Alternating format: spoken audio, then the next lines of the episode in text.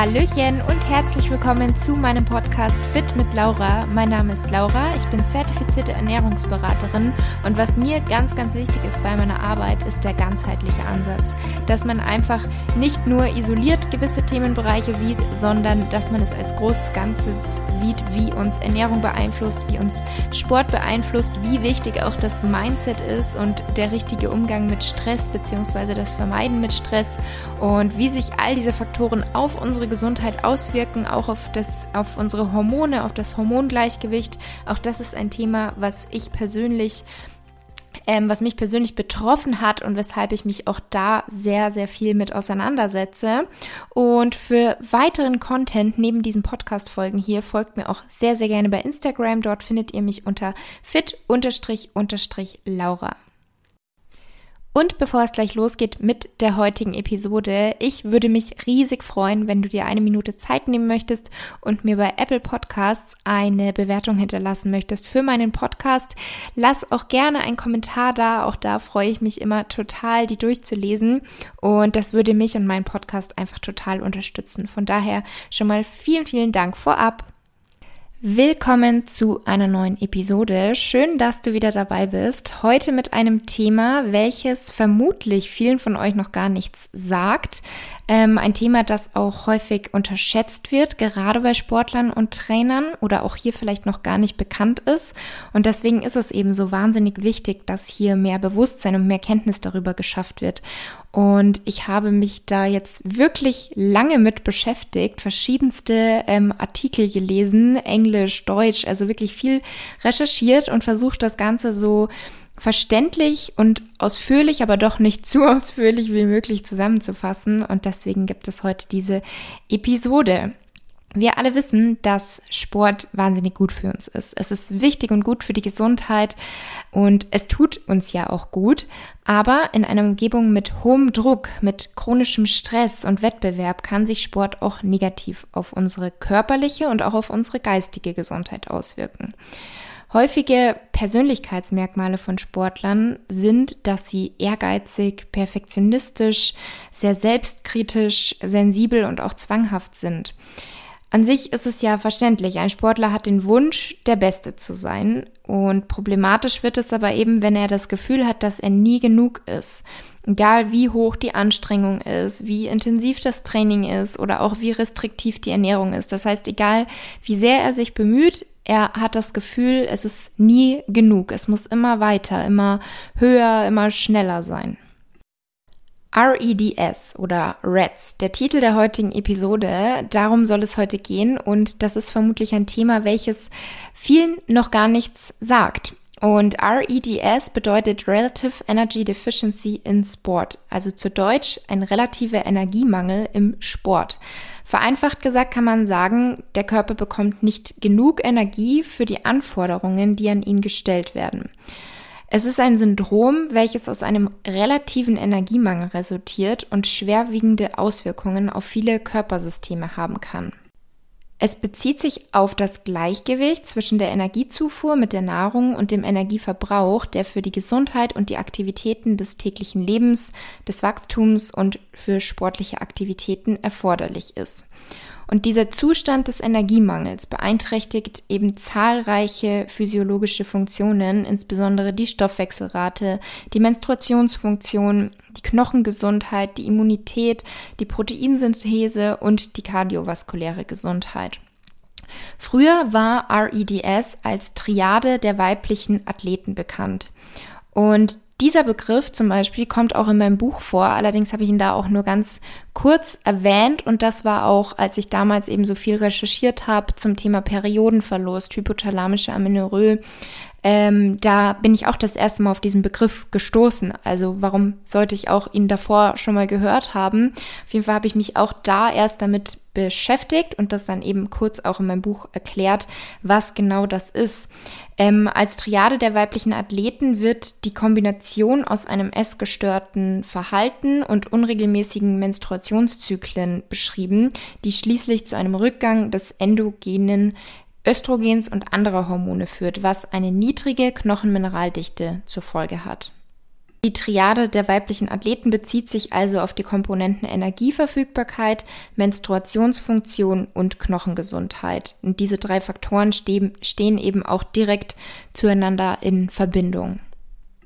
An dieser Stelle vielleicht ganz kurz für alle, die neu dabei sind oder die mein Buch noch nicht kennen. Ich habe selber vor ungefähr zwei Jahren an hypothalamischer Amenorrhoe gelitten, also hatte zwei Jahre lang meine Periode nicht und Seit zwei Jahren habe ich sie eben wieder und über all meine Erfahrungen, mein Wissen, meine Kenntnisse, meine Tipps, alles, was ich mir eben selber in dieser Zeit angeeignet habe und eben auch gerade auf meinem Weg der Heilung, also als ich eben die Periode wiederbekommen habe, darüber habe ich ein Buch geschrieben, Back to Balance, mein Weg zurück zu einem Gleichgewicht. Und da steht eben alles drin rund um das Thema Pille, ähm, Hormone, wie der Zyklus überhaupt funktioniert, wie damals meine Diagnose war, welche Faktoren eben wirklich entscheidend sind und welche Veränderungen man durchführen sollte und meine Tipps eben, wie man das Ganze schaffen kann, weil es eben auch nicht einfach ist, von heute auf morgen mit dem Thema Sport, Essverhalten, Gewicht da die notwendigen Änderungen durchzuführen. Und das Buch verlinke ich euch gerne auch mal in den Show Notes. Ihr findet das in meinem Shop auf www.fitlaura.de. Und bezüglich der Triade der weiblichen Athleten wurde dann eben im Zuge weiterer Forschung erkennbar, dass nicht nur die weiblichen Athleten, sondern eben auch männliche Sportler gefährdet sind. Und darum wurde dann im Jahr 2014 der Begriff Relative, äh, Relative Energy Deficiency eingeführt. Und ähm, das betrifft eben sowohl weibliche als auch männliche Sportler, die absichtlich oder auch unabsichtlich sich nicht mit ausreichend Energie versorgen. Und häufig sind es Läufer, Läuferinnen, Triathleten, Triathletinnen oder Tänzer, Tänzerinnen mit dem Wunsch, die Körperzusammensetzung zu verändern und dann wird eben intensiver trainiert und gleichzeitig die Nahrungsaufnahme reduziert. Und dieses Verhalten kann von den Athleten, von den Vereinen oder auch von den Trainern unbemerkt bleiben oder auch ignoriert werden, wenn sich die Leistung kurzfristig verbessert, wenn es sich aber zuspitzt und die Folgen dann sichtbar werden, was früher oder später passiert, wenn die Verletzungshäufigkeit zunimmt und die Leistung zu sinken beginnt, dann kann man dieses Verhalten eben nicht mehr einfach ignorieren. Und tatsächlich ist es gar nicht so einfach, ähm, Reds, ich nenne es jetzt einfach mal Reds, ähm, zu erkennen und die Diagnose zu stellen. Denn es handelt sich hierbei um ein komplexes, multifaktorielles und eben häufig auch unterschätztes Syndrom. Und es gibt natürlich ein paar Warnzeichen, die ich jetzt einfach mal auflisten werde.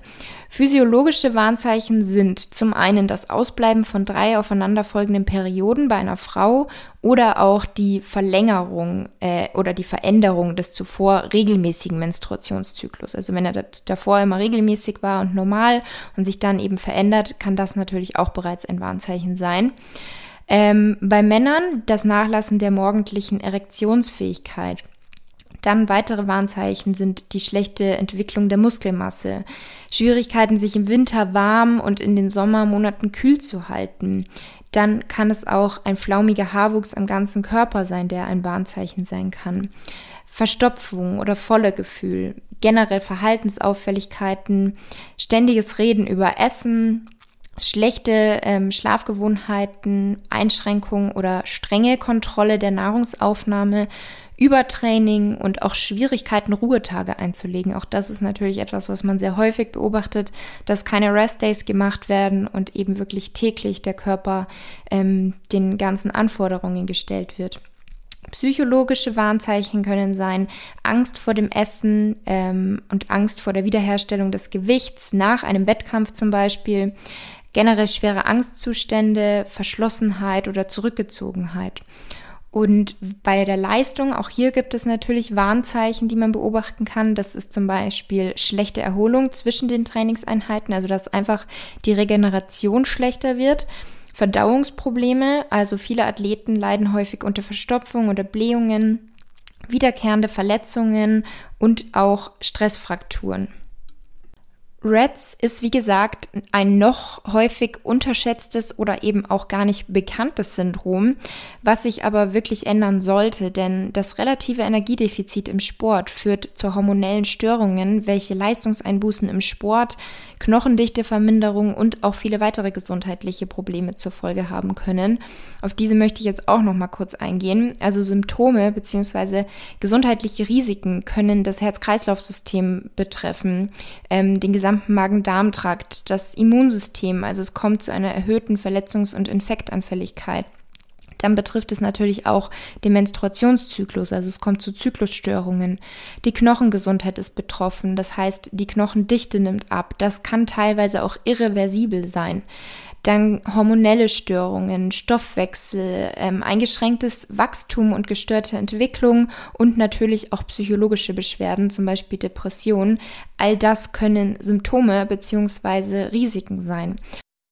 Und auf das Thema Zyklusstörungen und Knochengesundheit möchte ich jetzt ganz kurz noch etwas tiefer eingehen. Also bei unregelmäßigen oder einer ausbleibenden Menstruation kann es eben erhebliche emotionale Auswirkungen haben, die wiederum zu Ängsten und einer veränderten Wahrnehmung der eigenen Normalität führen können. Das kann auch die Empfängnis verhindern oder zu einer unerwarteten Schwangerschaft oder auch einer ungenauen Datierung der Schwangerschaft führen. Und letztendlich sind die langfristigen reproduktiven Auswirkungen von REDS, also dem Relative Energy Deficiency in Sport Syndrom, auf Frauen und Männer bisher noch unbekannt. An der Stelle vielleicht auch ganz kurz der Unterschied von REDS zu ähm, der hypothalamischen Amenorrhoe. REDS ist sozusagen eine Vorstufe zur hypothalamischen Amenorrhoe. Also diese deutliche Verringerung der Energiezufuhr die LH-Pulsatilität stören, indem sie die Ausschüttung des hypothalamischen Hormons Gonadotropin-Releasing-Hormon beeinträchtigt, was wiederum den Menstruationszyklus verändert. Und das wird eben auch als funktionelle hypothalamische Amenorrhoe bezeichnet.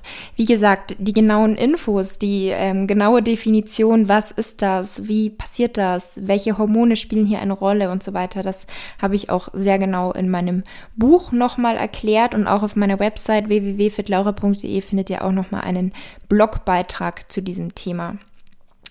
Und ähm, das andere Thema, die Knochengesundheit. Hier ist es so, der Höchststand der Knochenmasse wird bei Frauen etwa im Alter von 19 Jahren und bei Männern etwa im Alter von 20,5 erreicht. Durch Östrogen wird Kalzium ins Blut aufgenommen und die Knochen in die Knochen eingelagert. Und Progesteron wiederum unterstützt diese Wirkung von Östrogen. Und die Werte von IGF-1 und den Knochenbildungsmarkern sinken bei einem relativen Energiemangel. Und dieser Knochenverlust bei betroffenen Sportlern kann eben, wie schon vorher erwähnt, irreversibel sein. Und die Veränderungen der Knochenstruktur führen dann wiederum eben zu einem erhöhten Risiko für Stressfrakturen und das sowohl bei Männern als auch bei Frauen. Und wie auch bereits angesprochen, wirkt sich diese niedrige Energieverfügbarkeit natürlich langfristig auch auf die sportliche Leistung aus.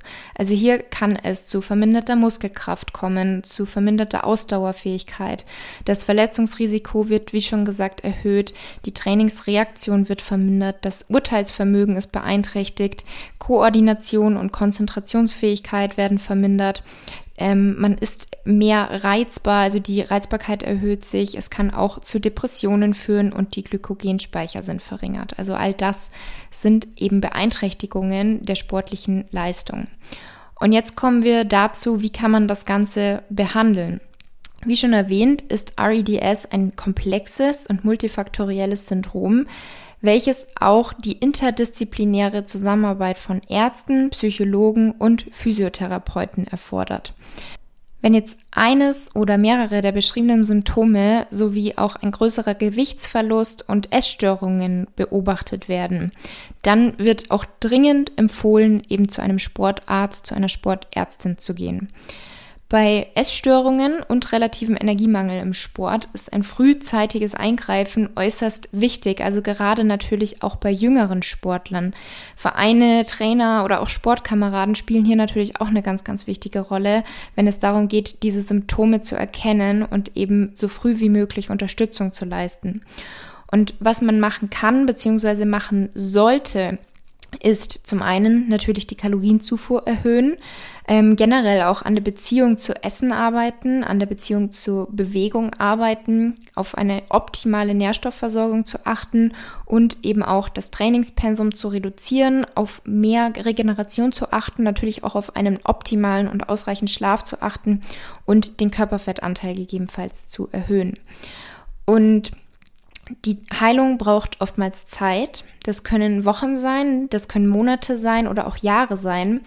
Und genau das ist das Problem. Also zum einen die genannten Punkte, die eben erforderlich sind, um das Ganze zu behandeln und auch, dass es Zeit dauert. Genau das ist wahrscheinlich das Problem, weil es gerade für Sportler, insbesondere für Leistungssportler eben nicht so einfach ist. Denn sie, sie identifizieren sich einfach mit ihrer Leistung, mit ihren Erfolgen und die Gesundheit spielt da halt, also ist da oftmals einfach nicht die oberste Priorität, beziehungsweise noch nicht. Um aber eben langfristig gute Erfolge erzielen zu können, sollte man eben den Sportlern oder den Betroffenen deutlich machen, dass eben das ohne Gesundheit nicht möglich ist. Also um langfristig gute Leistungen weiterhin erbringen zu können, sollte man eben die Gesundheit zur Priorität machen, denn ohne die funktioniert letztendlich gar nichts. Und hier kommen wir auch wieder zu meiner Geschichte, ähm, die ich ja in meinem Buch erzähle.